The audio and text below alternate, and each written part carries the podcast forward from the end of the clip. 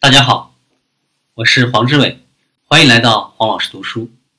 我们呢继续来分享谷歌是如何工作的。不要相信你的直觉。很多面试官呢，在最初十秒钟的时候呢，就根据印象呢，对面试者啊做出了一个判断，下了一个定论。在谷歌认为呢，这样的一个预测呢是没有任何意义的。预测某个人在工作中。表现最好的方法呢，就是呢样例测试，安排呢应聘者呢完成一项呢跟他将要负责岗位工作中呢类似的一个工作样例，比如说一个软件工程师，那么我们可以让他呢编写一段程序，以此呢来评估呢他的表现。第二个方法呢就是呢一般认知能力测试，好跟。案例面试和示例题不同的呢，是它有明确的答案。一般认知能力呢，包括了学习能力，而高的智商跟学习能力结合呢，足以呢让大多数人呢，在大部分工作当中呢取得成功。那么，另一个好的方法呢，就是结构化测试，啊，它的效果呢，跟一般认知能力测试呢差不多。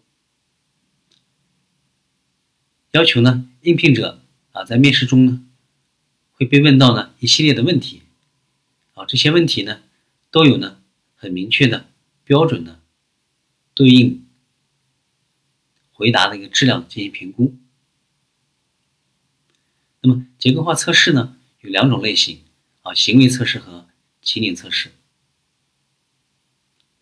行为测试呢，啊，要求应聘者啊讲述过去的成就啊，并且呢。将它呢跟当前工作的要求呢做对比，然后比如说，给我讲讲你曾经啊做过什么成功的案例。实际上呢，这个行为测试呢啊，也就是我们说的呢行为面试啊，STAR，要求呢面试者呢描述呢一个完整的事件，这个结构是怎样的呢？啊，首先这个事件的背景是什么？然后呢，这个事件的目的啊或者目标是什么？接着呢，在这个事件当中呢，哦，应聘者他都采取了哪些行动？好，你做是做了什么？那最终的结果怎样？如果他在没有说清楚的情况下呢，我们还可以不断去追问。啊，这是呢行为测试。那么情景测试呢？就会虚拟一个呢跟工作相关的场景，比如说，假如啊遇到什么情况啊等等等，你会呢怎么做？那么最好的方法呢，就是组合的去使用呢啊刚才介绍的这些方法，把它们综合起来用。谷歌是怎么来进行它的面试的呢？啊，它都用了哪些方法呢？谷歌呢用的是。结合了行为跟情景的结构化面试，他为什么要这样用呢？因为有了预先设定好的问题呢和评分标准，可以呢降低潜意识中的偏见，降低这种主观的啊人为的一些偏颇。在面试中呢，啊，谷歌通常会呢评估四个方面的特性。一般认知能力、领导力，似谷歌人一般的啊，所谓似谷歌人一般的呢，就是呢要符合谷歌的企业文化。再有呢，就植入相关的知识。对谷歌来说呢，他们比较喜欢呢通才，就是呢除了自己擅长的领域呢，还要懂其他方面的知识啊，比如说技术岗位需要对呢计算机科学呢。有整体的认识，而不是说呢，你仅仅呢具备了某一个领域的知识。这个呢，我们说也符合啊，我之前提出的梯锤原理。这个原理是这样讲的：如果呢，我们具备了合格者的必备条件，同时呢，又有一两项呢自己特别擅长的地方，那么呢，我们将呢极具竞争力。哎谷歌呢啊就是喜欢这样的一些人。在面试的反馈呢意见当中呢，需要对呢每一项特性呢做出评估。当然了，它不是要每一个面试官啊对所有的特性呢都进行评估，而是呢每一个特性呢都至少需要两名独立的面试官呢来做出评估，啊，它确保这种客观和公正。那么谷歌的招聘流程是怎么样的呢？首先呢，它会由一位呢。不仅对应聘者的这个岗工作岗位很熟悉的，而且呢，要对所有工作都熟悉的人呢来筛选简历。我们看到啊，这个人呢不简单，对吧？也要对所有的工作流程呢都很熟悉。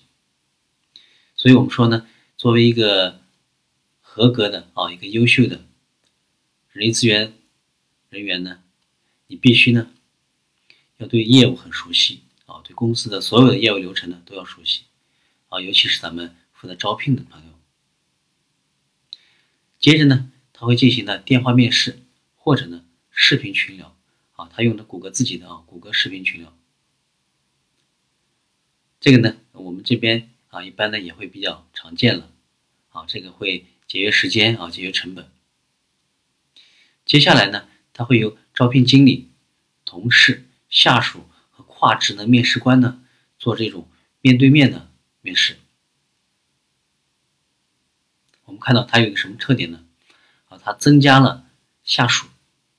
我们知道很多公司的面试啊，一般都是由上级或者同级啊来进行面试的，对吧？同事或者上级，有下属参与的面试呢不多，但有个别呢，我见过他们下级来面试的呢，他是由。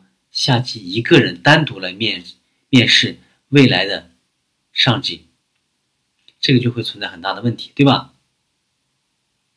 因为下级呢，在很多方面呢还不够，还达不到上级这样一种水准啊，或者说一个眼界，让他单独来面试上级的话，有可能会存在很大的偏差。而谷歌是怎么做的呢？它是呢，有招聘经理、同事、下属。跨职能的面试官呢，共同呢来做这样一个面试。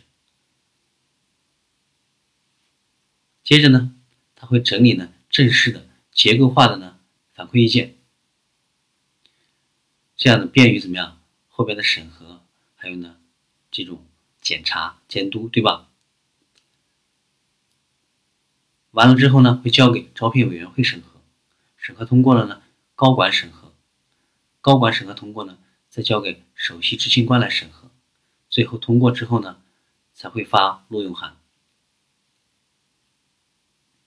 在很多公司呢，你需要呢，先想办法通过面试加入到公司，然后呢，再来证明呢自己具备这样的能力，也是符合岗位要求的，是合格的。而在谷歌呢，啊，你一旦通过了面试加入了公司，那么从第一天开始呢。就会得到大家的信任，因为谷歌对自己的招聘流程呢是非常的有信心啊。经过他们这样一个漫长的、复杂的一个招聘，最终呢能够获得通过的人呢，一定呢是符合谷歌的各方面的要求。那么，谷歌的工作法则就是啊，设定高质量的标准，寻找自己的应聘者，客观的评估呢。应聘者给应聘者的一个加入的理由，打造最幸福的公司。在谷歌呢，经理不能够独自做出聘用的决定，而且呢，在没有经过共同决策的情况下呢，也不允许做出加薪升职的决定。谷歌呢，它对员工呢分成了四个级别啊，普通员工、经理、主管和高管。啊，他这个主管呢，是管多个经理的，就相当于我们一般所说的呢总监，啊或者部门总经理。最高级别的高管呢，他获得的福利、额外津贴和资源呢，跟新新员工呢是一样的。啊，他消除这种差别了，啊没有高管餐厅、停车位或者说呢这些补贴，他跟普通员工都是一样。在谷歌呢，啊需要依靠数据，而不是。经理的想法呢来做决定，啊，你就必须呢拿数据说话。技术部门的工程师呢，每周呢都可以有百分之二十的时间呢用于研究日常工作之外你感兴趣的项目，啊，非常自由，对吧？工作时间，你看，当然了，这些项目呢，大体上呢要跟谷歌的工作呢是有一定关联性的。信任员工，适度放手，啊，对他们的高期待呢，能够收获高收益。谷歌呢努力创造出授权于员工的一种环境。使员工呢有主人翁的感受，像主人翁呢一样行动。谷歌工作法则：消除地位象征，啊，依靠数据，而不是根据经理的想法做决定。探寻方法，让员工呢塑造自己的工作和公司。高期待。这就是我们今天呢要跟大家分享的内容。谢谢。